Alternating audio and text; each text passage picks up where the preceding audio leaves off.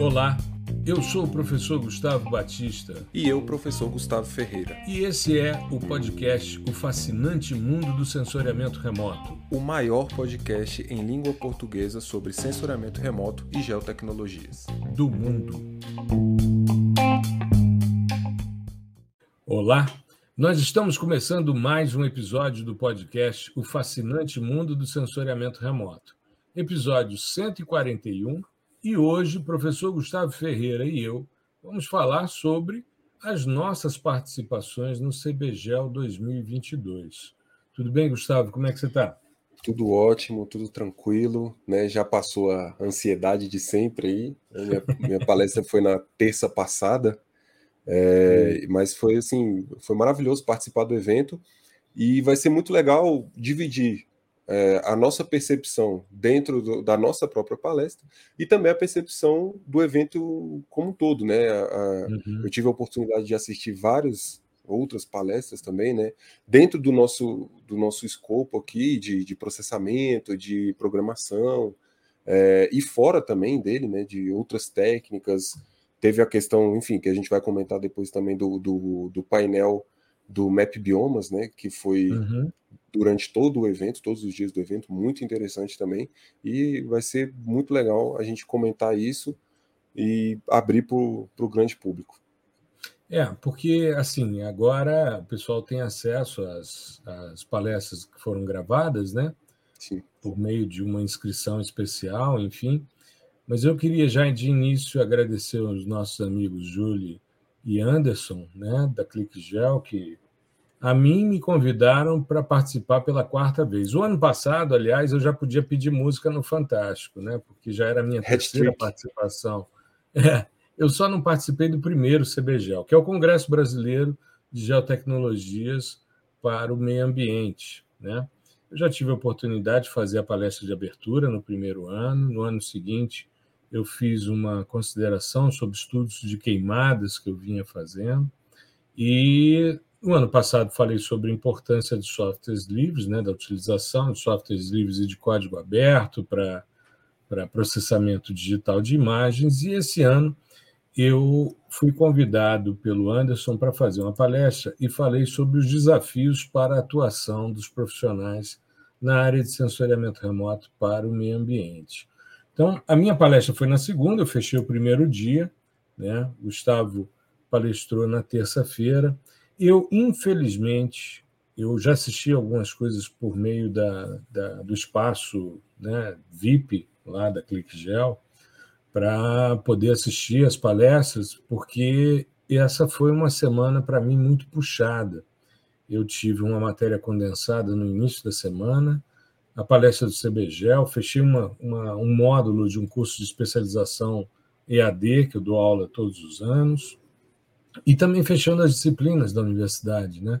Estamos caminhando para o fim de um semestre atípico, porque a gente está com três semestres no ano na universidade, mas é, foi uma oportunidade interessante. E eu comecei a minha fala, Gustavo, usando é, uma discussão que eu tinha trazido no ano passado. Sim, então, eu, eu achei uma... isso muito legal. Eu achei isso muito legal. Você fez uma atualização, né? Mostrando Sim. que as percepções elas são é, elas mudam né, ao longo do tempo, elas são dinâmicas. Exato. Né? É, eu, eu venho. Tem um episódio nosso aqui, né, que a gente utiliza uma frase bastante é, importante de um dos principais pesquisadores na área de computação, que é que o professor tem que pensar o futuro do aluno né, a partir desse futuro e não baseado no passado do professor.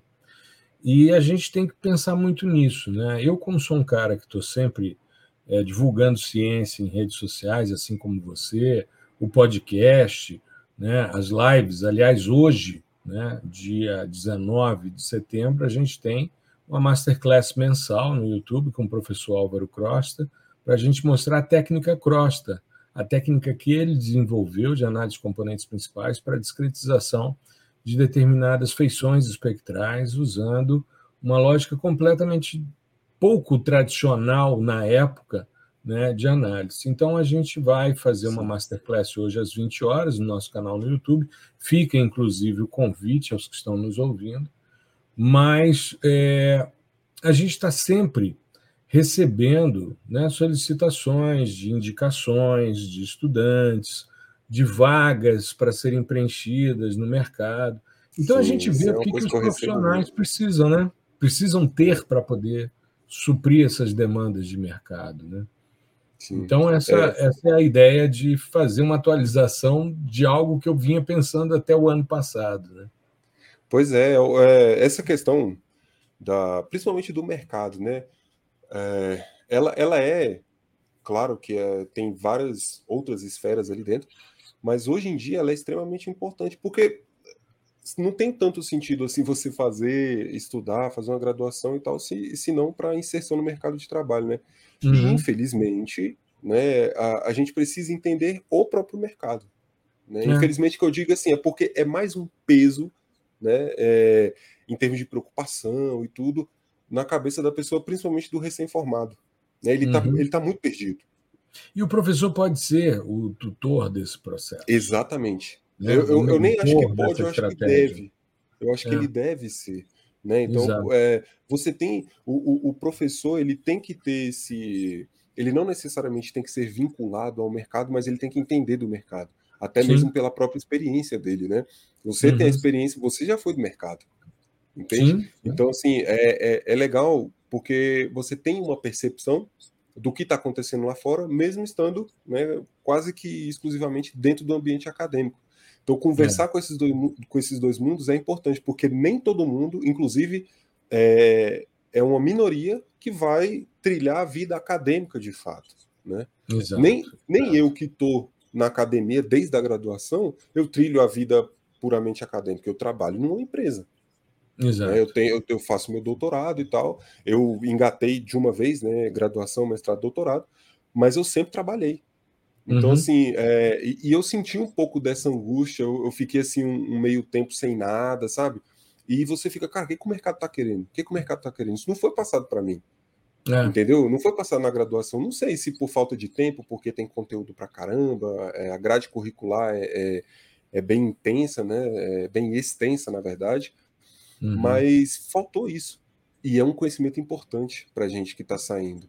Né? Exato, então você exato. saber, você saber direcionar e, e, saber, assim como você colocou nas palestras muito bem na palestra, que é entender os pilares.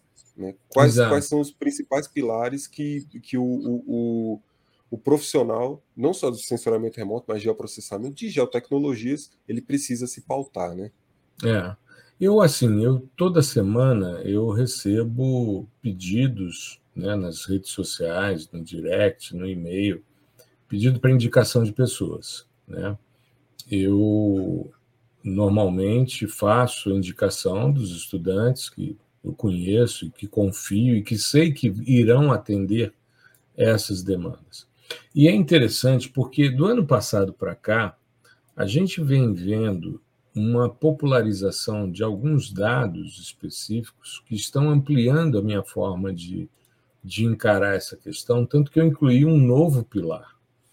Eu, o ano passado, quando eu fiz a palestra para o CBGEL, né, o 2021, sobre softwares livres, eu salientei que o profissional desejado pelo mercado ele se assentava né, em três grandes eixos ele tinha o conhecimento teórico que está por trás de cada processamento, ele sabe processar em diversos softwares, daí a importância dos softwares livres e de código aberto, e ele é capaz de interpretar seus resultados de forma eficiente.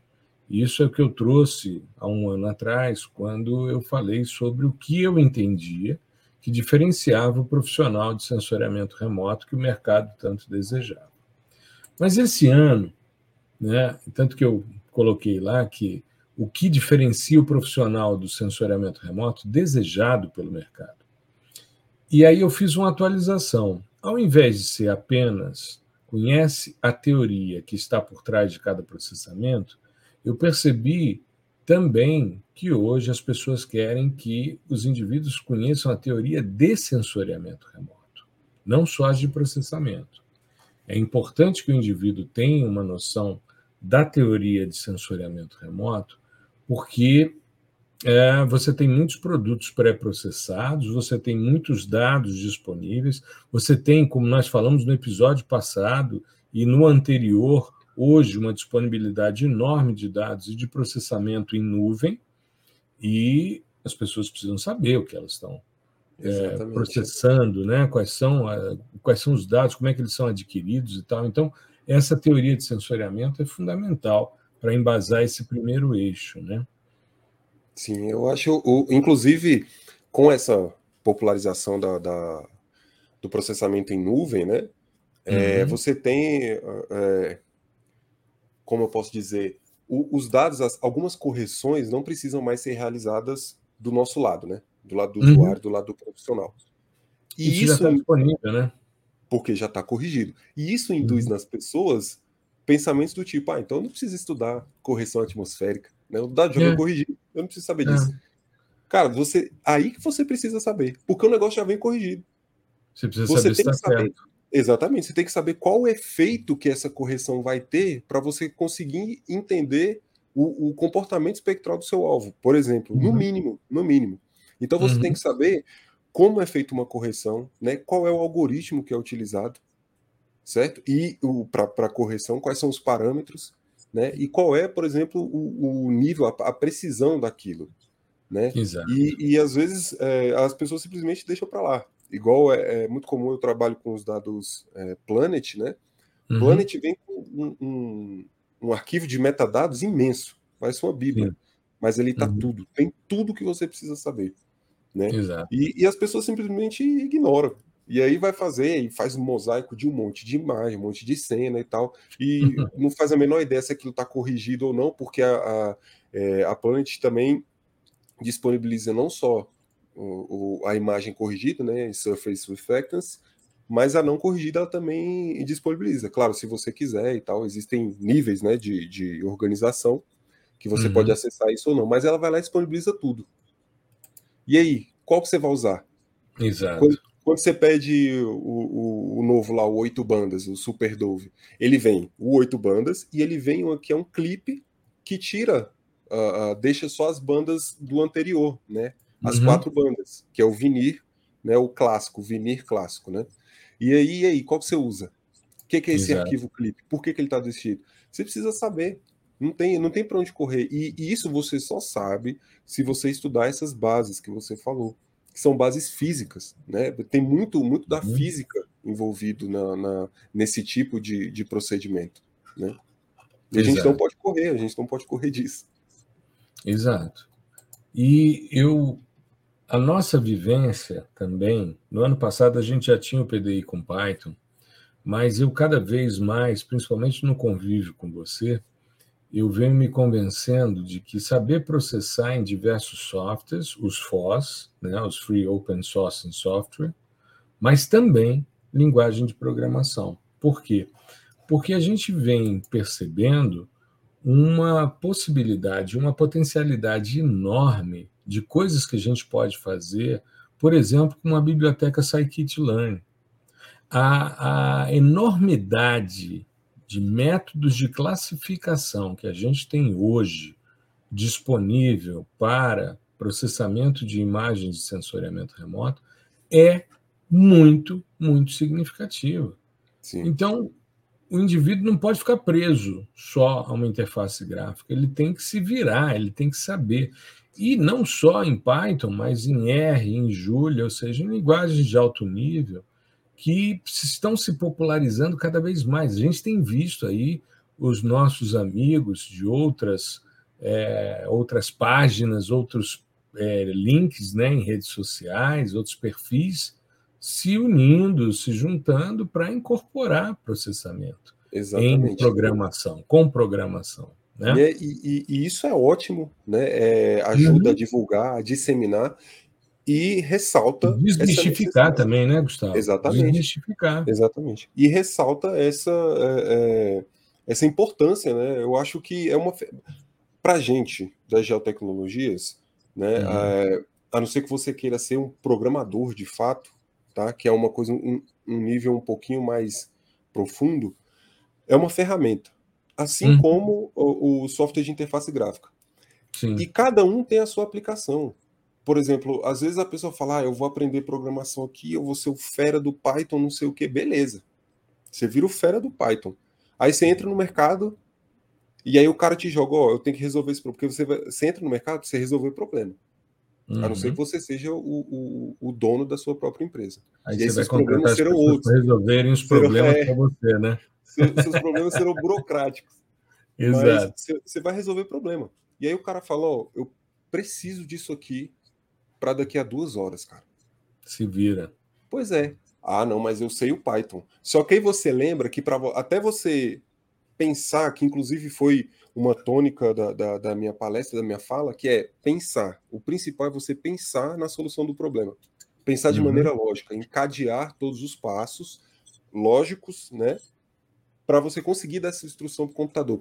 E isso não é de um dia para o outro, não é de uma hora para uhum. outra. O cara te deu duas horas. Se é um problema muito grande, você vai ficar, você vai gastar um tempo pensando. Você vai escrever uhum. seu código, ele vai ter um monte de erro no começo, você vai ter que consertar e tal. Não é bem assim. Mas agora, uhum. se já existe uma ferramenta, é um, é um problema complexo, mas que a gente já sabe a solução. E, e existe. Corriqueiro, né? É, corriqueiro. E existe um software que já tem esse negócio pronto. Meu filho, não tem para que você ficar queimando a cabeça. Quebrando não. a cabeça, vai nele, vai né? Faz. Você Na precisa, vale do é, Exatamente, você precisa vale entregar o resultado. Agora, se o cara quer, ó, eu, eu, eu gostaria de implementar um novo método, uma nova funcionalidade, uma nova feature, né, que a gente chama no, no mundo uhum. da programação. Ótimo, aí é programação mesmo. Mas aí o, o, o, cara que toma a decisão, ele já sabe que esse tipo de implementação demora, entendeu?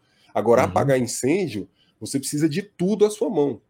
Então, Exato. você tem que aprender QGIS, você tem que aprender Python, você tem que aprender R, Julia, Earth Engine, API, o de, de Earth Engine, API do Snap, você tem que aprender. Uhum. Entendeu? É, porque são ferramentas, né? É, exato.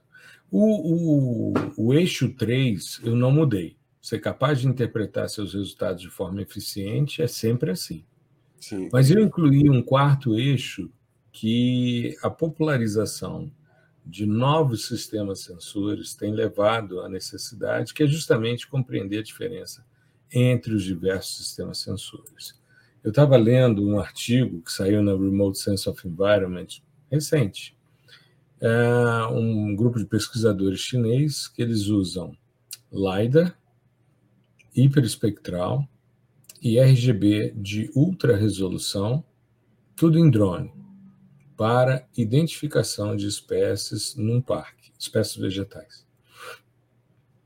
A integração extremamente elegante, bem feita, organizada, e aí, para os efeitos, para as questões estruturais, o LIDA, para as questões espectrais, o, o hiperespectral, para as confirmações específicas, o RGB de ultra resolução, né? Sim.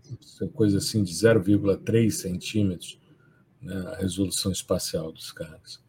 Então, altíssimo nível essa integração. LiDAR, a gente tem agora módulos de processamento dentro do White Box, tem o Last Tools, que é um plugin extremamente interessante. O próprio QGIS incorporou algumas funcionalidades para abrir, abrir, os dados LAS, né, LAZ, os comprimidos. E a gente tem visto aí uma. A gente tem feito algumas postagens extremamente interessantes. Sim. Né? Sim.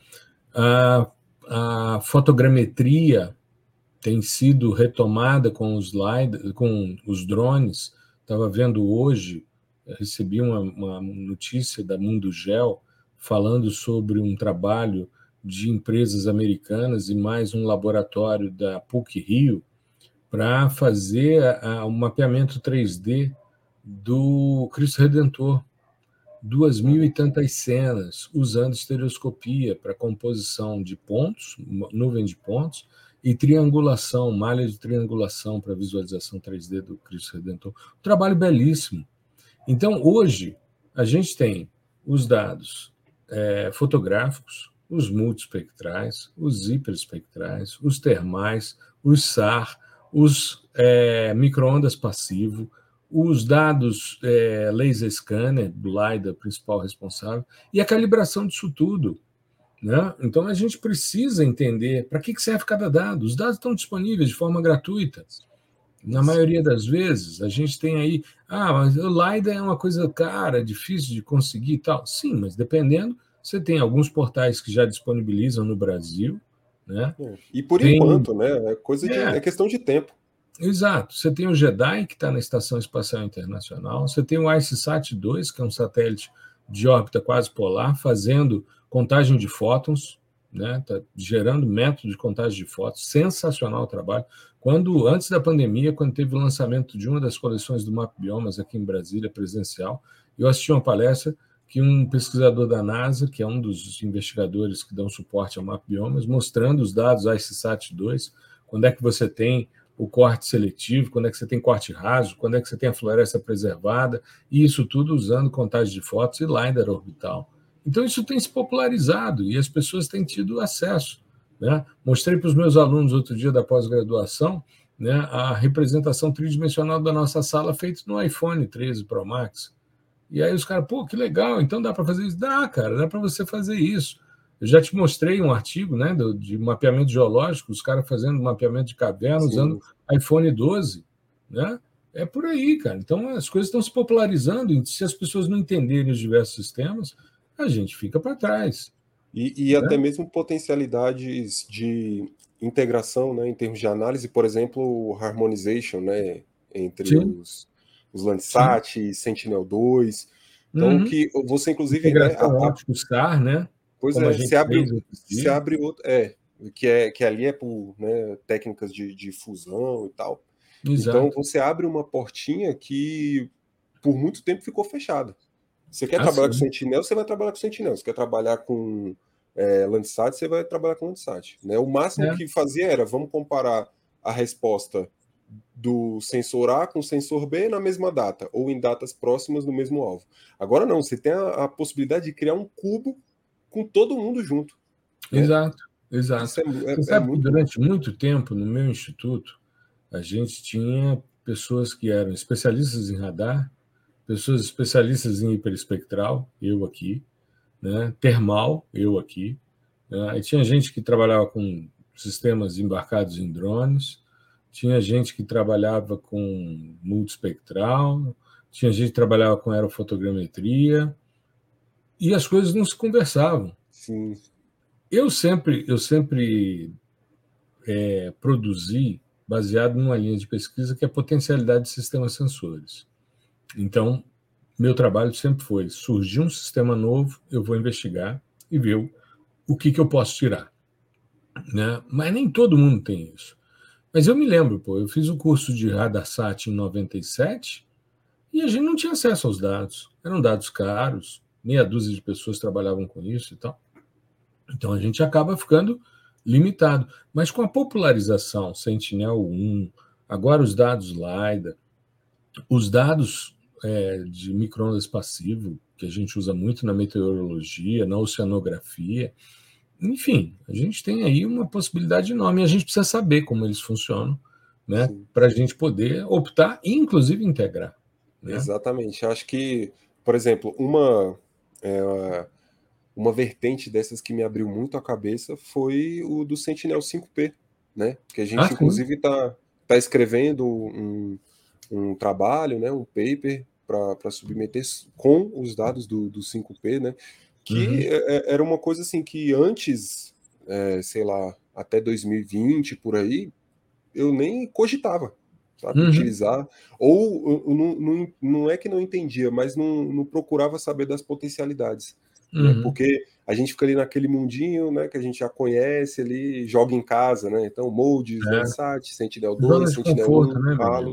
É, e se mantém na zona de conforto. Só que tem muita coisa sendo lançada e a gente tem que conhecer. É. É, você, é, você, é, profissional de geotecnologias, você tem que saber, entendeu? É, é o, seu, é o seu trabalho, né? Como se é. fosse você, sei lá, é um dentista que arrancasse dente no, no alicate até hoje sem anestesia, as coisas avançaram, né? Então uhum. você tem que ir, ir, ir junto da, do avanço das tendências, né? Acompanhando. Isso. Exato. Então, eu incluí esse quarto eixo em relação ao ano passado e fiquei muito feliz, porque eu tive a oportunidade de mostrar possibilidades e tal. E foi uma interação muito legal, foi uma, uma discussão muito bacana que me permitiu né, mostrar que esse é o profissional que hoje eu vejo que o mercado exige. Né? Ele, claro, existem outras habilidades, o cara saber inglês, o cara, enfim, tem os, os social skills, né? É. Enfim, as, as relações pessoais, a, as relações hoje, redes sociais, como é, porque isso tudo é levado em consideração. Né? Com certeza. Mas eu, eu vi isso como sendo uma possibilidade e fiz uma, uma discussão, inclusive mostrando os dados do GeoSampa, né, que é o portal que mostra a área do município da cidade de São Paulo, e que tem, desde o dia 1 de janeiro de 2017, né, um levantamento de LIDAR por helicóptero, um LIDAR com método discreto, né, de retorno de pontos e tal, mas que te dá uma possibilidade muito interessante. A gente fez um post um pouquinho antes da, da, do bicentenário, né, da comemoração do bicentenário da independência, por causa do perfil que nós fizemos lá no Museu do Ipiranga, né, usando os dados já dentro da nova versão, a 3.26 do QGIS a Buenos Aires, que nos permite trabalhar esses dados e fazer os perfis de forma muito interessante, inclusive com os dados classificados. O que, é vegetação, o que, é construção, Sim. o que, é solo, o que, é água, né? E você, inclusive, aquela... filtrar e, e, tirar essas coisas, trabalhar Sim. com MDT, é por aí. Tem aquela questão da, da, de você criar como se fosse um buffer né, na linha e você vê é. É, o perfil. perfil. Né? É Exato. Você aumenta a sua tolerância e com isso você vê o prédio. Você faz a perfilagem do prédio, né? Isso é muito, muito legal. Muito legal mesmo. E aí a gente não pode ficar parado em relação a isso. Né? Sim, ah, os produtos pré-processados do ICSAT 2 para biomassa acima, biomassa viva acima do solo, cara, isso é genial. Isso é genial, sabe? Então a gente não pode ficar parado, tem que entender como é que funcionam os sistemas, como é que eles se classificam, como é que são a aquisição de dados, enfim, tipo de detetor, que tipo de processamento que você faz, né, para você poder obter essas, essa, usufruir dessas potencialidades Exatamente. e dessas integrações, né? E inclusive estudar sobre sistemas que serão lançados né? Assim como a é. gente já fez o post também, né, sobre os novos da, da do programa Copérnicos, né?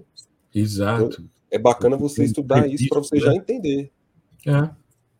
Exato. Então, quando estiver lá em cima, cara, você vai ser o primeiro a utilizar os dados e já brincar, escrever alguma coisa, é, publicar estudos sobre, que é assim que a, a roda da ciência gira. Exato. Mas me diga, como é que foi a sua palestra? Como é que você falou sobre Python, sobre Google Earth Engine? Isso. Né? É, assim, eu, eu quis dar um, um tom mais de conversa, né? De troca de ideias assim com o pessoal.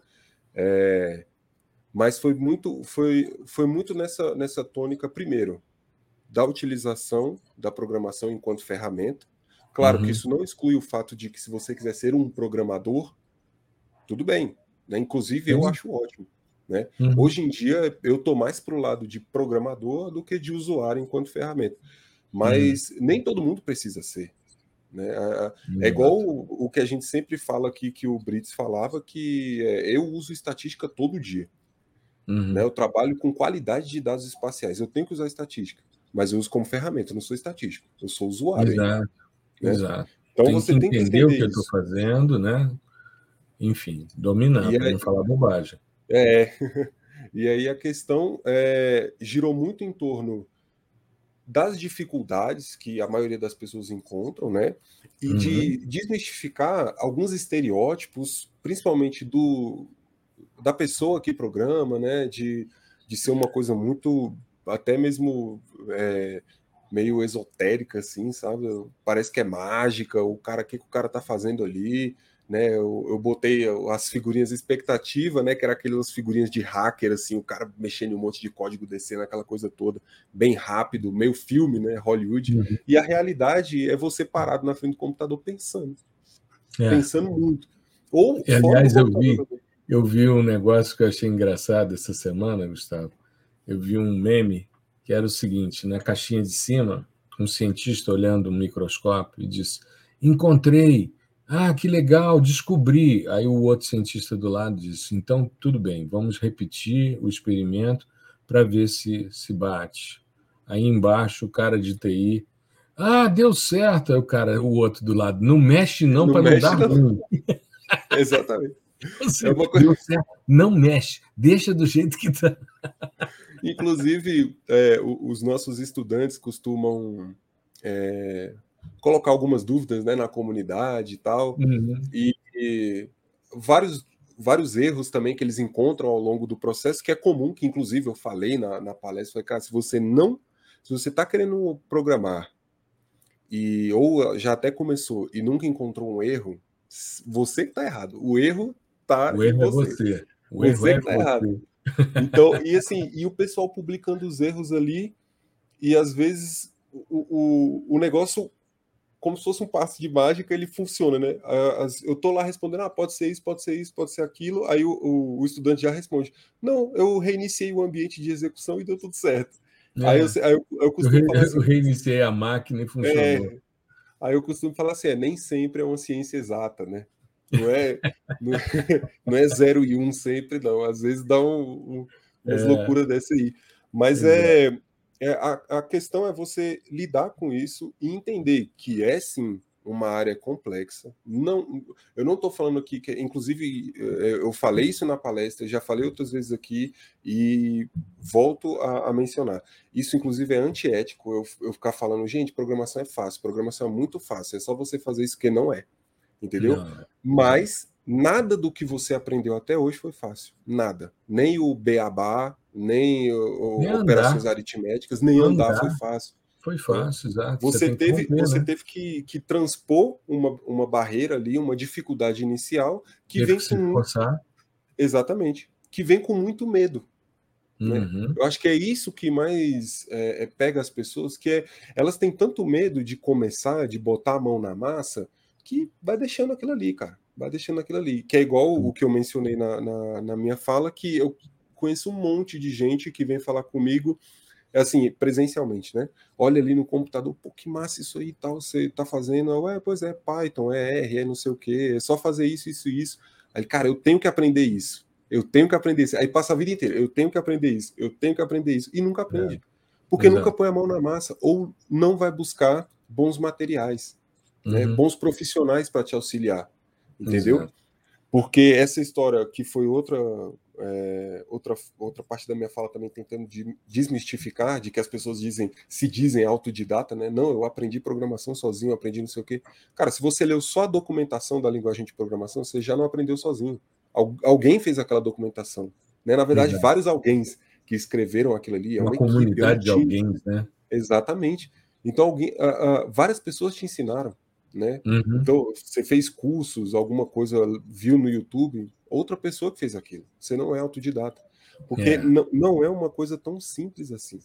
Entende? Aí, aí vem aquele cara que, que quer usar o lado mais filosófico e diz, como parafraseando Newton, se enxerguei mais longe foi porque subi em ombros de gigantes, né? Exatamente. Aí todo mundo acha isso lindo, né? Pô, que coisa filosófica, que coisa bacana, ou seja, cara está dando crédito aos que vieram antes, aí não sabe que o Newton fazia isso, era um, era um desafeto dele, que era um indivíduo de baixa estatura, e ele chamava o cara de gigante, e ele querendo esculhambar o cara, porque dizem que o Newton era um cara que tinha um, um, um, um caráter horroroso, ele era genial, um difícil, mas era horroroso, ele detonava os seus desafetos, né? E ele usando isso, ele mandou uma carta para esse cara, que era pequenininho, e ele disse: Se enxerguei mais longe foi porque subi em ombros de gigantes. E o gigante era o pequenininho, ele estava esculhambando o cara. Exatamente. Ou seja, ou seja, eu fico pensando: Meu Deus do céu, tem tanto glamour em torno de, é, de esse, situações cartas, como essa. Né? As cartas eram o Twitter da época, né? Exato, ele fez um post. Ele um Twitter. um post esculhambando o desafeto dele. Pobre coitado. Com, com, com, alguma classe, né? É, é com certa elegância, tanto que entrou para a história. Já foi Sim. a frase do Google Academic, né? O, o, o Scholar, né? O Google Scholar tinha lá. Porque subir em ombros de gigantes. Aí eu falei, pô, um negócio legal. Mas você sabe, Gustavo, é, aí eu fechei a minha fala, só para. Uhum. esqueci de comentar. Eu fui dizer o que, que a gente fazia para poder ajudar as pessoas com a, a apreensão e a, a, apropriação de cada um desses eixos. Né? Aí mostrei, primeiro, o podcast, que hoje é videocast. Sim. A gente tem feito, né? Eu essa semana recebi uma ligação de uma amiga. Ah, Gustavo, eu estou fazendo aqui a orientação dos meus alunos e tal sobre sistemas de monitoramento de queimadas e tal. Eu queria conversar com você para os meninos te entrevistarem. Eu falei, não, com certeza. Aí falei para ela, olha, ouça os episódios 33 e 34, que eu explico a teoria, né, tanto de sequestro como de monitoramento de queimadas, e os episódios 37 e 38, que são os episódios em que eu falo sobre os principais dashboards de monitoramento, tanto no INPE como no exterior, né? O NASA, ESA, o que, que esses caras fazem em termos de monitoramento. Ela disse: Ah, legal, eles, esses são os episódios? Eu falei: Exato. Aí falei para ela, querida, os episódios, eles, entre outras coisas, são materiais didáticos. Sim. Que a gente usa muitas Eu, hoje, quando faço uma orientação. Vou começar uma orientação de mestrado, ou PIBIC e tal. Eu chamo o estudante e falo: olha, nós vamos tratar de determinado assunto. Eu queria que você ouvisse os episódios tais, tais e tais do podcast para que você possa se apropriar, inclusive esses que eu falei para ela, 33, 34, 37, 38, tem vídeo no YouTube, porque nós fizemos em vídeo do primeiro a 83 e depois agora do 134 em diante, porque a gente está fazendo o videocast e desdobrando em podcast para as outras plataformas. Aí falei sobre as postagens diárias, que tanto eu como você fazemos, né? nós nos alternamos nas postagens né, diárias e às vezes colaborativas, como tivemos agora com o Christian da Scripts Remote. Né? Sim. Uh, além disso, os artigos no blog, as publicações, as lives mensais, as masterclasses mensais que a gente faz no YouTube, os cursos. Né? Hoje a gente oferece três cursos: o PDI-SL, processamento de imagens satélites por softwares livres, o PDI com Python, que é processamento de imagens por programação de alto nível em Python, né? e o sistema sensores, que vai ser lançado agora em outubro. Nós já fizemos a primeira turma é, mas foi uma turma com os nossos alunos, uma turma mais é, é, termômetro, né, para a gente explicar os diversos sistemas sensores, é justamente todos esses sistemas e mais aulas de calibração, além do histórico, a parte conceitual, ou seja, toda a discussão necessária está ali e é um grande material que fica disponível. O cara que entrar ele vai ficar com aquele curso para sempre, né? inclusive com as atualizações que surgirem. E é um, um, ao invés de a gente fazer um livro escrito, a gente fez um, um, uma sequência né, de 22 aulas, é, áudio né, e vídeo, e muito material de suporte, enfim, ficou muito, muito legal. Então, Sim. É isso que a gente tem feito né, para a gente poder cumprir com essas questões né, de, de atingir esses quatro grandes eixos né, que a gente entende como profissional. É, eu acho que essa a parte da divulgação, da disseminação de, de conhecimento e da ajuda também, né, é, ajuda em construir conhecimento, né, porque a gente, bom, aqui são dois geógrafos, né, que, que uhum. têm uma vivência de, de sala de aula, né, eu fiz bacharel e licenciatura e tal, uhum. e a gente aprende na licenciatura que o professor, ele atua né, como um mediador ali na construção de conhecimento. Então é muito importante é. a gente entender o nosso papel enquanto professor na construção do conhecimento. Como aqui, um facilitador do processo. Exatamente. Ninguém aqui está impondo nada.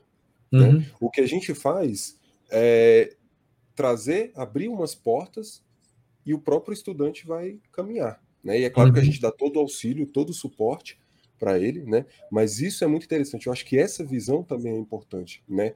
E, e ela tem que permear todo mundo que trabalha com esse tipo de, de, de assunto, né? Com a divulgação e com a disseminação do conhecimento. Isso é muito importante, principalmente na nossa área, que é uma área nova, né? Se a gente comparar com a, a, as áreas clássicas aí da ciência, No, é, uhum. é, nossa área é muito nova, né? Até se você pegar o lançamento do primeiro satélite, né? É, é coisa nova. E uhum. ainda é um pouco nichado aqui dentro do, do, do Brasil, né? Agora que a gente está começando a expandir, é, sair um pouco do contexto de quem faz uma graduação ambiental, né? Ciências uhum. ambientais, engenharia florestal, engenharia ambiental, geografia, geologia, geofísica, enfim. Então você tá, você vê pessoas, por exemplo, de outros cursos, né, de jornalismo, história, é, uhum. psicologia, correndo atrás de algo das geotecnologias. Pessoal de TI, então, nem se fala, tá? E isso eu falo com conhecimento, né? Eu trabalho com o pessoal de TI e todos eles que são só TI vivem correndo atrás de, de gel, né, de geotecnologias, porque é uma, um, uma coisa muito forte agora, em termos de é um mercado. Universo, eu diria que é, é um, um, um oceano, melhor dizendo, um oceano azul para navegar, né? Exatamente. É por aí.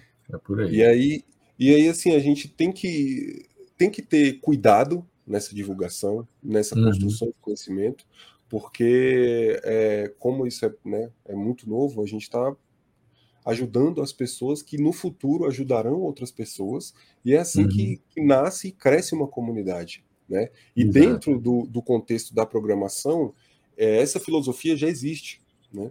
há uhum. muito tempo. Há muito tempo. É, dos softwares então, livres também, né? Essa noção de comunidade para você substituir o suporte técnico de um software proprietário é muito muito forte. Exatamente. Talvez por isso ajudando, né? Sim, talvez por isso que, que a, a gente conversa tão bem com uma área de TI, por exemplo. Né? Uhum. A gente, da GEL em geral. Porque nós temos o mesmo pensamento enquanto comunidade. Né? Não, não, somos um clã fechado. Eu só falo com quem é, é, formado em ambiental, eu só falo com quem trabalha com software específico. Não, a gente está aqui para disseminar para todo mundo, tentar ajudar todo mundo e fazer com que a comunidade evolua. Eu acho que esse é o propósito mais importante. Vale mais do que é, a minha carreira, os meus títulos ou os seus, enfim. É ajudar a comunidade a se levantar, né? Uhum. Não, maravilha. E o evento foi muito legal, né, Gustavo? Muito Cara, legal. Eu, eu achei maravilhoso, assim. Eu, eu, no anterior, eu tinha assistido, né? Eu fui só como é, ouvinte e tal, Uhum. e já, já, já achei maravilhoso, assim, tanto é, a, a, as, o conteúdo mesmo das palestras, né, das falas, foi muito enriquecedor, coisa assim, é só coisa no estado da arte mesmo, uhum. quanto a organização do evento, né? Aqui eu, assim como você deixou a, o agradecimento e os parabéns aqui ao pessoal, a Julie e o Anderson, eu também deixo que e, os meus parabéns também ao pessoal que ficou ali no suporte, né? O Joab e tal, todo é. mundo que ficou ali no backstage ajudando a gente, porque foi assim extremamente organizado, extremamente pontual, né? Eu acho que raríssimos são os eventos, mesmo que seja online. Aliás, principalmente online, né? Porque tem, ah, cai a internet, é. cai não sei o quê. E, e, e, foi muito legal, muito pontual. E em termos de conteúdo, então, eu vi é, ao vivo, né? Eu estava na, na sua, uhum. na da Juliana, do Christian e da Vanessa, né? Porque são, são colegas que eu, que eu conheço são, e tal. São. E, e, e, assim, por uma, um, um, alinhamento do Cosmo, casou de ser no, em, em horários que eu tinha disponibilidade para colocar ali, não estava em reunião, enfim. E aí eu, eu deixava ali, é, tentei interagir o máximo possível, mas foi muito legal. Depois eu, eu acessei né, o, o, as palestras já gravadas, vi toda a parte do, do, do, painel do Map Biomas também, que foi incrível, foi maravilhoso. Então acho que assim, é. o, o balanço é extremamente positivo né, do evento. Exato. É, esse, esse, essa estrutura do Map Biomas, né, o Map Biomas alerta, no segundo dia, depois mapa biomas, uso e cobertura da Terra, a metodologia, né, os potenciais aplicações, depois biomas fogo, e hoje, né, aliás, a gente está gravando hoje, dia 16, mas vai ao ar na segunda-feira, né, o biomas água, e é muito legal, eu participei da, dessa estrutura, já comentei sobre isso, já entrevistei inclusive o Marcos Rosa, que é o coordenador técnico do Map Biomas. Mas eu fiquei muito feliz e as pessoas comentavam, né? Aliás, eu fui chamado de Yoda do geoprocessamento. É verdade. Eu ri pra caramba. Eu gosto muito do Yoda, me senti lisonjeado, mas achei interessante a, a correlação, porque eu fui comentar, né? No primeiro dia, a palestra que me antecedeu é do Bruno Borges, que foi é, meu orientando de mestrado. Né? O Bruno é perito do Ministério Público na área de agronomia e foi me orientando. É, você, que é meu aluno, meu amigo, meu parceiro aqui de podcast, de produções e de cursos, né? no segundo dia falando de Python e Google Earth Engine no processamento digital de imagens de satélites. A Juliana, que é muito querida, está com a gente sempre, é uma figura muito legal da Radar Gel, assim, eu tenho muito carinho. Depois mandei mensagem para ela, disse que ia assistir. Estou inscrito no, no, evento que ela vai promover agora. O Carlos Groman, eu, esse eu assisti, o Groma eu tive a oportunidade de assistir, porque eu estava em colegiado virtual, então o celular de um lado assistindo o Groma e, e o computador no colegiado e participando e tal, enfim. E muito bacana a palestra dele assisti a do Anderson também, né? porque na quarta-feira eu já estava mais tranquilo. Segunda-feira eu dei aula de 8 a meio-dia, de 2 às 6, aí fiz a palestra. Na terça, a mesma coisa, e dei aula à noite. Então ficou muito puxado para mim. Do Anderson foi muito legal a palestra. O Groman falou sobre modelos digitais de elevação globais. Né? O Anderson entrou com automação de operações né, fazendo modelagem tipo Model Builder né, no QGIS, muito legal o trabalho dele. O Christian estava entrando e eu entrando em aula na graduação, mandei uma mensagem para ele no WhatsApp desejando sucesso, né, a importância na tomada de decisão para estudos ambientais. A Vanessa, eu estava em sala de aula também, quando ela falou, uma querida amiga, uso de Python em delimitação de bacia hidrográfica né, e extração automatizada de, de redes de drenagem. Então, assim, eu estava muito em casa, muita gente conhecida, muita gente querida, né, fazendo suas apresentações. Para mim foi um, foi um grande barato. Eu me lembro o primeiro CBJ que eu fiz a apresentação, a minha internet deu uma falhada violenta, faltou o cabo era um cabo de 10, eu mandei fazer um cabo é, de rede de 10 metros para poder ligar, ou seja, um negócio meio mambembe aqui em casa. E depois eu conversando com o Anderson e com a Júlia, quando acabou a minha palestra, né, que foi a palestra mais longa, foi a palestra mais longa do evento, foi a minha, foram quase duas horas, né, uma hora e 39 e uns quebrados. É, depois veio a Vanessa e depois você. Você é a terceira palestra mais longa do evento. Tá Como diria minha avó, fala mais que o homem da cobra. Exato, exato, exato. Meu pai também fala isso, o homem da cobra. Mas o, o, o meu foi muita pergunta, né? Muita, muito questionamento e tal. E eu, é, quando terminou, aí encerramos a transmissão, aí eu fui bater. Aí o Anderson entrou, eu estava com a Júlia, né? Aí o Anderson apareceu para a gente bater papo e tal, e conversando, e ele falando né, dos desafios que foram ao longo dos anos para melhorar a internet, para poder oferecer um, uma estrutura de alto nível. Hoje ele tem um espaço lá de interação, né, tem as, uh, os momentos né, de integração com os palestrantes, networking, né? Networking. Eu já participei de um evento como esse, de entrar ao vivo no Zoom e as pessoas conversarem com a gente, trocarem ideia. Isso humaniza muito o evento. Né? Sim. Eu fiquei muito, muito satisfeito, muito feliz de poder participar novamente do CBGEL. Tanto que o primeiro que eu participei, eu gravei depois a palestra e disponibilizei em vídeo, uhum. que tinha dado umas interferências e tal. Aí mandei para o Anderson, ele fez a edição, botou o início e tal, e me mandou e está no meu canal no YouTube, eu acho, até hoje está lá. E eu fico muito feliz com isso, né? Porque. É, foi, foi um sucesso. Foi, foi, foi sim. Foi um sucesso. E vida longa ao CBGEL, já falei para os caras. Exatamente. Eu estou aguardando aí o CBGEL 2023. É.